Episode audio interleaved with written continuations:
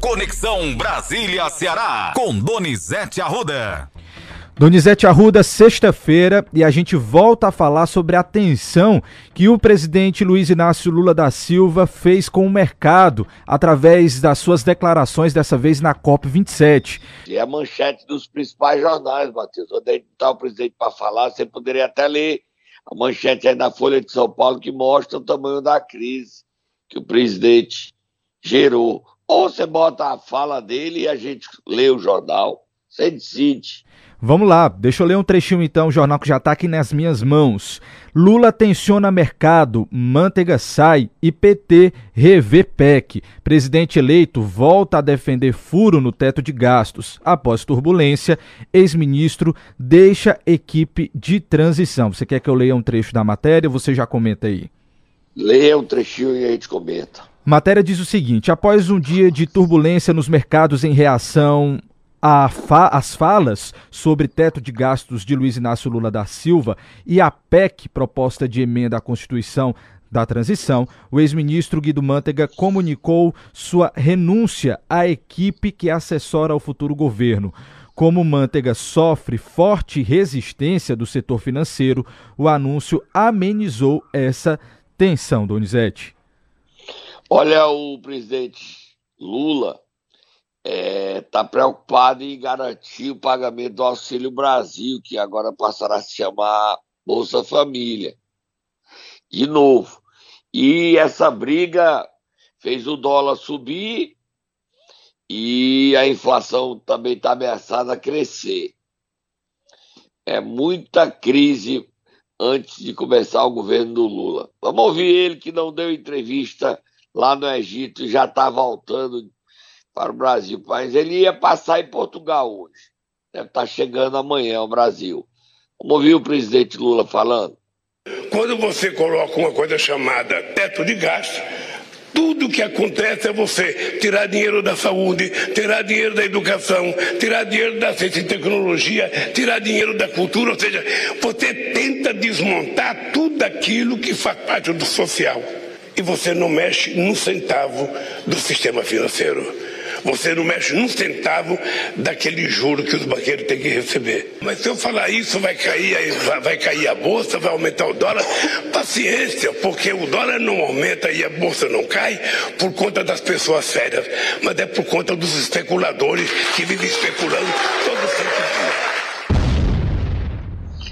Essas palavras caíram como uma bomba no mercado e na relação é, Armínio Fraga, Pedro Malan, que apoiaram Lula, publicaram uma carta dizendo ao presidente que não é assim não, que eles tenham calma, porque a bolsa caindo e o dólar subindo, a inflação volta. E ao voltar, atinge a todos. Precisa baixar a temperatura, Matheus para resolver. O problema é que o mercado realmente é muito ávido dos seus lucros e não abre mão de nada. E o presidente efetivamente tem o um compromisso em resolver o problema da fome que cresceu. Falou mais, né, Matheus?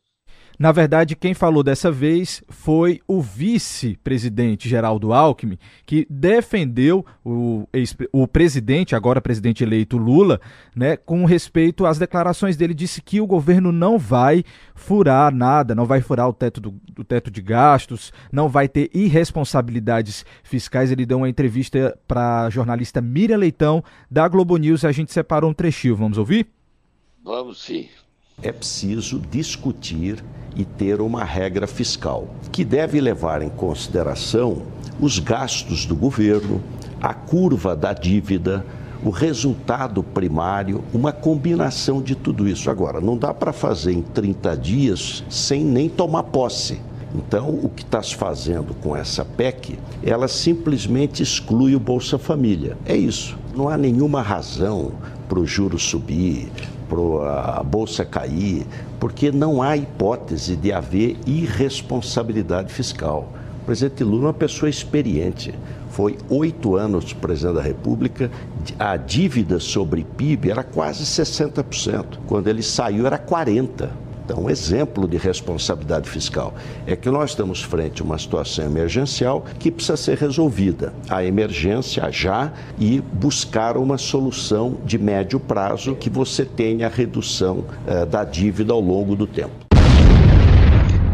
O Lula não quer o, o Geraldo Alckmin como vice na economia, mas o Geraldo passa hoje como avalista e tranquilizando os mercados e apagando fogo. É muita briga você sabe quantos nomes tem na transição já, Matheus? Quantos? E qual o número da 290 equipe? nomes na transição. Isso não quer dizer que essas pessoas estejam ganhando dinheiro, não. Estão ganhando dinheiro oito. Quer dizer, remuneradas, o Lula tem 14. Ah, é muito, é não. O presidente Bolsonaro tinha 31. Então, calma agora. Muita gente querendo participar participando e querendo ser ministro. Você quer ser ministro, Matheus?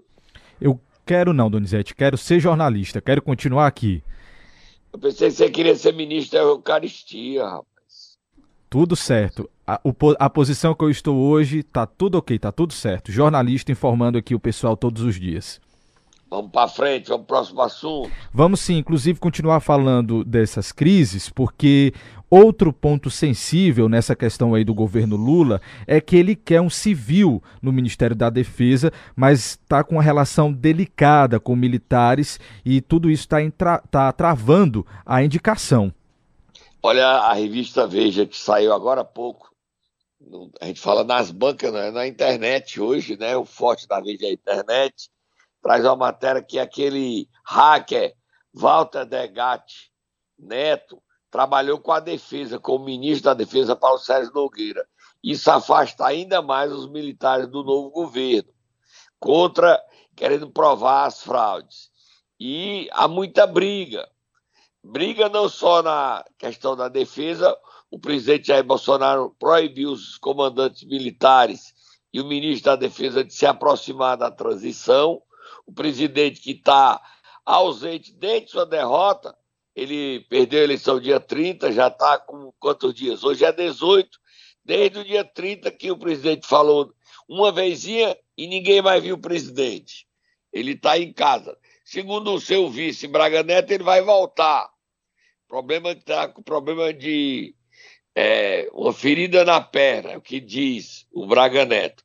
Mas essa crise do novo governo é, se reparte a justiça e segurança pública, tem outras confusões gerando. A Gleisi Hoffmann quer é, que o Haddad seja ministro da Educação, mas a Veja traz uma matéria, a manchete, você pode olhar aí que eu lhe mandei agora, Matheus, que é o nome mais cotado para ser ministro da Educação. Gleite, solta Moa Fogo no Muturo, Moa, Moa, Moa, Moa, Moa. Qual é, Matheus? O nome mais cotado aí para ser ministro, não é nem ministro, é ministra da Educação. Deixa eu ler aqui a matéria para os nossos ouvintes, Donizete. Diz mais ou menos assim: dever de casa, a equipe de transição de Lula monta um time respeitável para reorganizar a educação depois das turbulências geradas pelo governo Bolsonaro e pela pandemia. Laísa Dallagnol e Diogo Magri. Currículo embaixo, né? Em, outro, em outra parte do texto diz: currículo, Isolda Sela. O trabalho feito no Ceará coloca a governadora como a principal cotada para comandar o MEC. O MEC é o Ministério da Educação. Exatamente. Então, tá aí cotado. Tá. Agora o Lula tem problemas. Olha, o senador Jacques Wagner, que vai ter na Bahia o Rui Costa é, como ministro foi ao Lula pedir o Ministério do Meio Ambiente para ele. O Lula disse: Eu preciso de você no Senado. Então significa dizer que o Jacques Wagner vai continuar senador, o Camilo deve sim continuar senador, porque o Lula disse só tem oito senadores, e há disputas. Ele quer compensar, ele queria pedir a presidência da Petrobras, que o Jean Paul que é o senador do Rio Grande do Norte, perdeu força. Agora, em nenhum momento se ouve falar abertamente, mas o Jacques Wagner também pediu a presidência do Banco do Nordeste. E o indicado para a presidência do Banco do Nordeste é o secretário da Fazenda da Bahia, Manuel Vitório. O Camilo tem que aproveitar a volta de Lula e ir para Brasília. Ele já teve com Lula uma vez e garantir os espaços. O Camilo está tranquilo, ele e o governador eleito Eumano de Freitas. Garantir os espaços para o Ceará. O BNB seria interessante que o BNB, que nos últimos meses esteve na mão do PL de Valdemar Costa Neto e da Bahia, voltasse para o Ceará. Tivesse o nome cearense comandando para dar força novamente ao Banco do Nordeste, que perdeu todo o seu protagonismo. A coisa é tão grave, solta Moab, Moab aí. O rate dessas agências de risco, o Banco do Nordeste, caiu, o risco dele aumentou. Era 2 mais 2, agora ele está negativo, menos 2. Esse relatório, esse resultado do aumento de risco do Banco do Nordeste, sem investir dinheiro no Banco do Nordeste, é do Banco Central.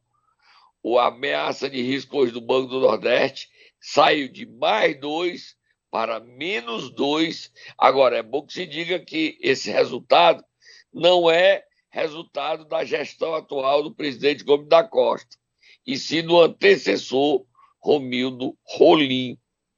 E é uma notícia que ninguém. Você não leu isso em canto nenhum, Matheus. Você sabia disso, Matheus? Não, estou é sabendo agora. Sabendo agora, eu e os ouvintes. É bombástica essa informação. Ou seja, o Banco do Nordeste está sob risco. Quer dizer, a sua imagem está desgastada, precisa ser recomposta. E isso mostra o desafio do futuro novo presidente e inviabiliza uma volta ao passado, como defende ele próprio, Romildo Rolim.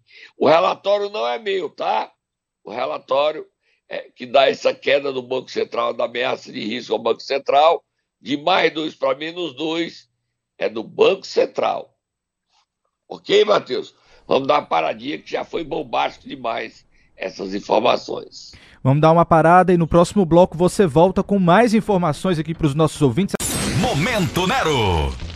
Nós vamos acordar quem nessa sexta-feira, Donizete Arruda? As minhas que diz que não é fantasma, que não é legal, mas que ele mora na cidade de Santa Quitéria que trabalha, que você é cego e eu também, Matheus. E realmente enxergo um pouco no olho, perdi a visão, mas ele diz que trabalha. O povo aqui não está enxergando, mas vai enxergar, né? Tem que enxergar. Vai, Igor Vale, secretário de Saúde de Santa Quitéria.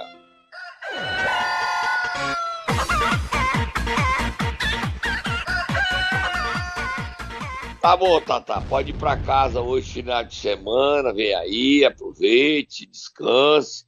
Primeira coisa aí, Matheus, que a gente já pode dizer é o bonequinho do Eu Te Disse, onde ele confirma em entrevista à redação por Santa Quitéria, ao demolidor Tiaguinho, que traz furos, você não pode perder o programa todo dia, meio-dia em Santa Quitéria. É, todo dia a Rede Plus, todo dia meio-dia tem programa político, programa com notícias exclusivas, Zezinho em redenção, o lá o Douglas em Crateús, o Valdeir em Aracati, tem programação toda, tem o, o Wilson Gomes e o Mário Sobral, toda a rede tem programas e as nossas afiliadas podem mandar para nós para a gente divulgar seus programas a meio-dia, né, Matheus? Que nos ajudam a fazer esse programa de manhã. Com certeza. O Igor Vale, o Igor vale é, deu entrevista lá. Coloque as, as matérias que ele deu, dizendo que confirmando que a Procap está investigando o Instituto Compartilha que existe e que atua em 12 municípios e virou alvo da Procap. Só esse ano ele faturou 104 milhões, ninguém sabe ainda quem é o dono.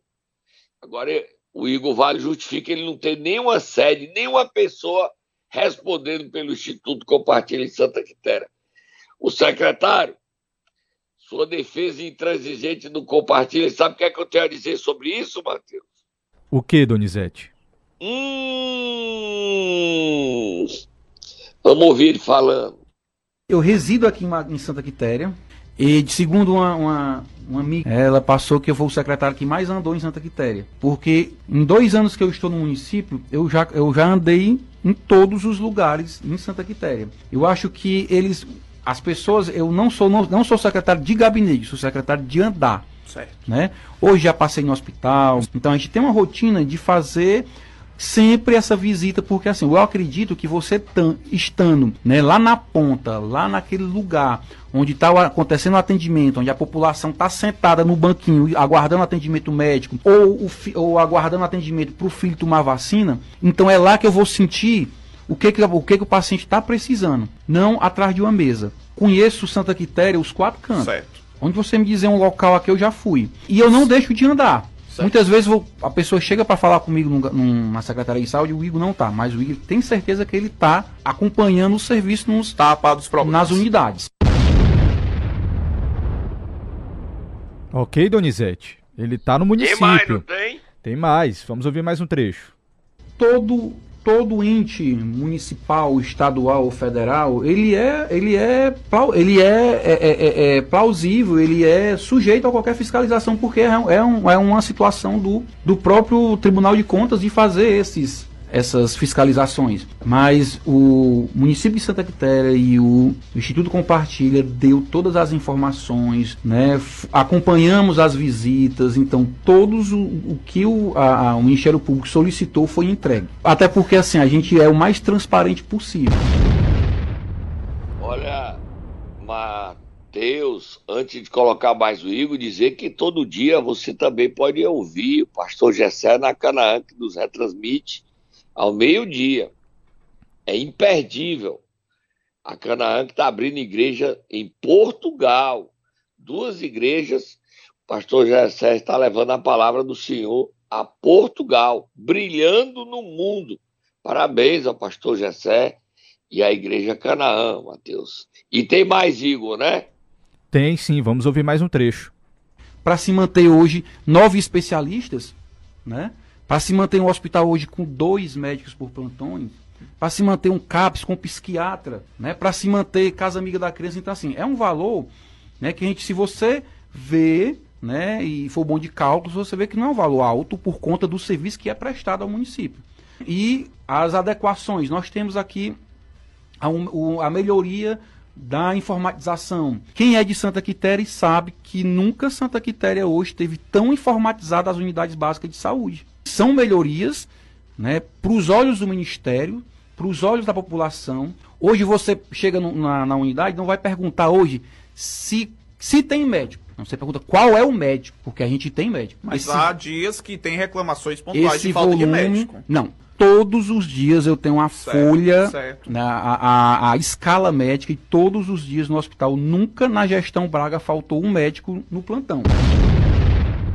Secretário, Seguinte, o senhor está numa defesa intransigente do Compartilha, que recebeu quase 20 milhões só de Santa Quitéria. Agora, o senhor podia explicar por que é que tão bom esse instituto é e ele está sendo investigado por corrupção pelo Ministério Público do Ceará? Foi que houve. E a cidade que ele está sendo investigado é justa que o senhor é secretário. O senhor é um intransigente defensor de sua administração, sua gestão na saúde e também do Instituto Compartilha. Por que, é que o Compartilha também não fala? Não aparece? Quem é o dono? Ninguém sabe. Eu soube que é a vice-presidente do Conselho Regional de Contabilidade. O que é que tem a ver uma contadora em cuidar de saúde? Mas eu soube, não tenho certeza. É o nome que está na junta. Né? Na junta, é, na... o documento que me chegou nas mãos. O Braga hoje é inimigo do senador eleito Camilo Santana e do governador eleito é o Mano de Freitas. Ele vetou, colocando em risco de vida Camilo, que foi a Santa Quitéria e Humano, ele não abriu uma escola para o Camilo pousar o helicóptero. Isso é desumano, porque helicóptero precisa pousar. O Camilo pousou na marra, prefeito Braguinha. E o senhor tentou se aproximar agora do abolição, depois da, da sua derrota, da sua humilhante derrota. O senhor apoiou Roberto Cláudio.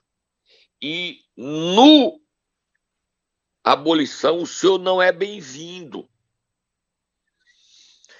Os benefícios vão para Santa Quitéria, mas não passam pelo senhor, porque o senhor passou a linha vermelha da boa política.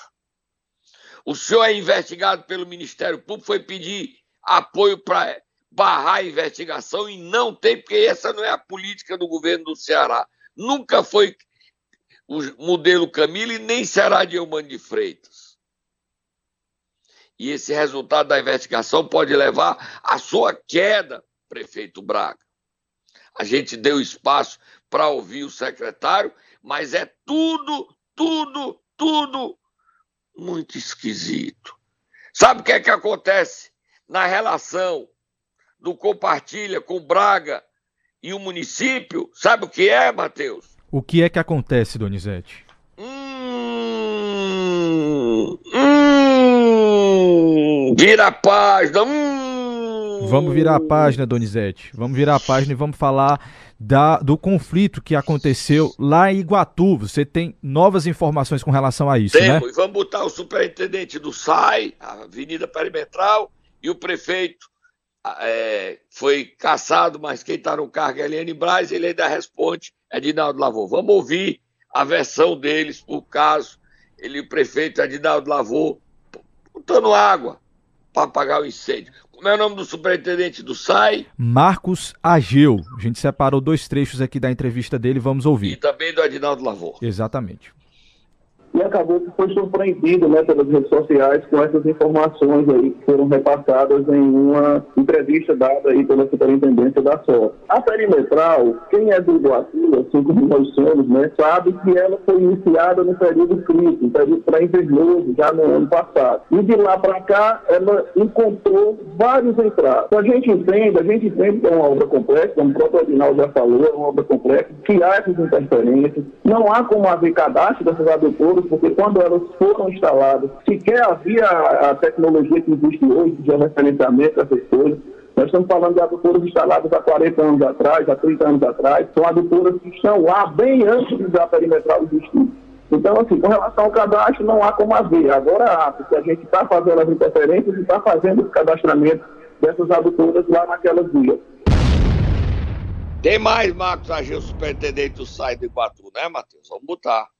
Como eu frisei anteriormente, nós estamos desde o dia 30 de agosto sem rebaixar um metro de abertura da perimetral. Então, assim, já é um lapso temporal de três meses, que a gente não está prestando esse serviço, porque a gente já cumpriu com a nossa parte de rebaixamento nos trechos que se faziam necessários, e a gente está hoje apoiando sim o consórcio, a gente quer dar celeridade à obra. A própria prefeitura, através da empresa de iluminação pública, está entrando muitas vezes com a demolição, a retirada de postos, instalação de, de iluminação provisória, até porque hoje a gente, por exemplo, se aquela perimetral estivesse completamente pronta, ela estaria no escuro, porque ainda não foi sequer licitado o projeto elétrico, ou se já foi licitado, não chegou ao nosso conhecimento. Mas até então, há um mês atrás, a gente não tinha sequer licitado o projeto elétrico daquela via. Então a gente ia ter uma via já concedida com pavimento, todo ok com drenagem, mas aí teria que demolir novamente para fazer a instalação da iluminação que está sendo licitada em uma segunda etapa. Então, assim, nós do SAI estamos à disposição de toda a comunidade, o SAI lá está de portas abertas, é só nos visitar para retirar qualquer dúvida. Agora vamos ouvir o né? prefeito Edinaldo Lavô. É, a prefeita é a Eliane Braz, esposa dele, mas ele que estava à frente dessa obra. O importante é que a obra seja terminada e a briga pare com o Estado, com o superintendente, haja entendimento. Edinaldo Lavô já teve com o Quitino levantando a bandeira branca. A obra ser concluída. Vamos para frente, vamos ouvir ele aí, o Edinaldo Lavô.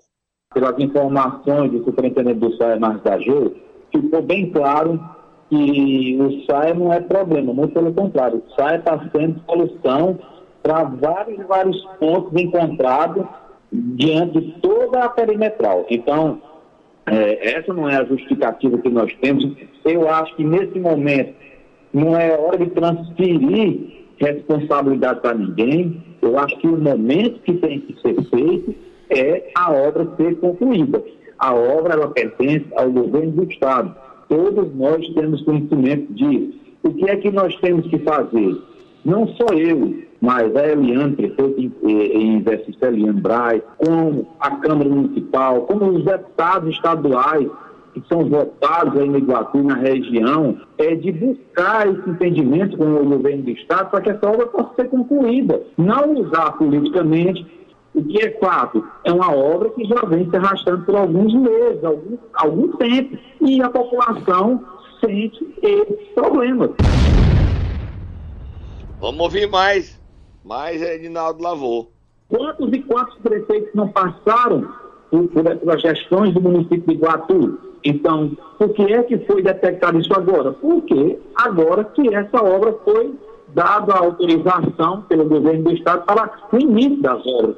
Então, a partir do momento que é, esses problemas vêm acontecendo, vêm surgindo, é função do governo do Estado, sim, resolver os problemas que vêm acontecendo. O que é que o SAE? O SAE é parceiro, a, a superintendência do SAE. Quem não viu Marcos Ageu como superintendente várias e várias vezes, ou de madrugada, ou à noite, 10 horas da noite, socorrendo determinadas situações quando a máquina quebrava algum cano, alguma adutora.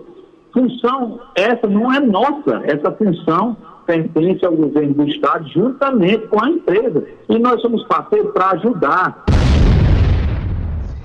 Aí é o seguinte, prefeito, é, a prefeita interina Eliane Braz, eu aconselho ela pegar os deputados, até pedir do partido dela, do PSD, vereadores, marcar uma audiência com o governador eleito. A governadora Isolda já está de volta, marcar audiência e baixar, ter, baixar a bola e tentar um acordo para que essa obra saia, para esse clima de guerra entre administração municipal e governo do estado pare. Porque o povo perde nem interesse de Isolda, muito menos do governador eleito, é o, é o Mano de Freitas. Agora, os problemas existem, estão aí colocados os dois lados. Ontem nós botamos o superintendente da SOP, Quintino Vieira, hoje nós botamos o superintendente do SAI, Mar, Mar, Marcos Ageu, e o prefeito afastado, Edinaldo Lavô. Eu não vou colocar fogo, vou pedir paz para o bem do povo de Iguatu. Para terminar, Matheus, só para terminar essa sexta-feira, Vitória, Moab, Moab, Moab, Moab. Saiu a liminar. Como é o nome do juiz, Matheus? Que deu a liminar mantendo a eleição de Toda Guiomar para presidente da Câmara de Pacajus. Alfredo Rolim. Derrota do prefeito Bruno Figueiredo. Toda Guiomar continua presidente e é, será empossado no dia 1 de janeiro. Aquele movimento de Bruno Figueiredo para eleger é, uma nova presidente, um novo nome, está suspenso. Todd Aguiomar já foi eleito, ele tem que ser empossado. É uma derrota de Bruno Figueiredo em Pacajus. A justiça sendo feita em Pacajus. Pacajus, o Bruno não sei como está no cargo, porque ele tem um batom na cueca bonito, 7 milhões desviados da administração pública ele confessou. Um bom final de semana para você, Mateuzinho. A gente está indo embora e hoje à noite, 7 horas, tem programa no meu canal do YouTube, não é isso? Tem programa novo no seu canal, mas Donizete, antes de ir, você está sabendo da novidade aí? Parece que tem ET sobrevoando o Brasil, a região é, sul. Tá, os... tá sabendo é, disso? No nosso programa hoje tem a nova avenida de Maracanãú, lá foi bonita a festa de Roberto Pessoa, Carlos Gereissati. E tem quadro novo hoje, né? Eu tô doido, tô doido, tô doido. Tô ficando doido? É isso, Matheus? Tô doido, tô doido, tô doido, tô doido, tô doido, tô doido. Vamos ouvir se tá, se tá ficando doido ou não, Donizete? Vamos ouvir? V vamos. OVNIs já chegaram em Porto Alegre, eles vão trocar o Bolsonaro e o Lula de corpo. Então, a partir de 1 de janeiro, quem vai governar o Brasil é o Bolsonaro, mas no corpo do Lula. Calma! Patriotas, calma! OVNIs já chegaram em Porto Alegre, eles vão trocar. Como é que é, Matheus?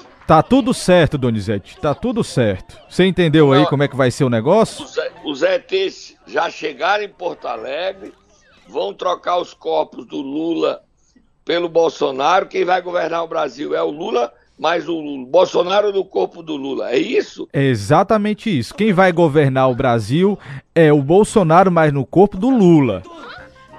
Segundo, segundo aí a nossa amiga, tá? Aí é o humorista, tá, Matheus? É só pra gente levantar o. terminar, pra gente levar a vida sem brigas, Matheus. É a humorista Carol Zuccoli, lá gaúcha, tá? Esse é um dos vídeos mais vistos na internet. E você pode ver daqui a pouco quadros de humor. Botar pra gente botar na, no CN7, né, Ma- né Matheus? Sem dúvidas, como um dos, vi- dos vídeos mais vistos, a gente vai colocar assim para os nossos ouvintes poderem acessar o cn7.com.br e conferir. Eu tô doido, Matheus. Tô doido. Tô indo embora, Matheus. Eu tô doido, eu tô doido. Todo dia mande um quadrozinho do tô doido, tô doido. Pra você rir e aliviar a tensão e pacificar essa briga que tá muito feia, gente. A gente não pode. Domingo já começa a Copa, Matheus. Domingo é a Exatamente. Copa do Mundo. Vamos torcer pelo Brasil. Já começa a Copa e a gente vai trazer todos os dias aqui também para os nossos ouvintes as informações da Copa. Então, se você perdeu a conexão Brasília-Ceará e o momento, Nero, deixa eu te falar que daqui a pouco a gente vai disponibilizar o áudio no portal cn7.com.br.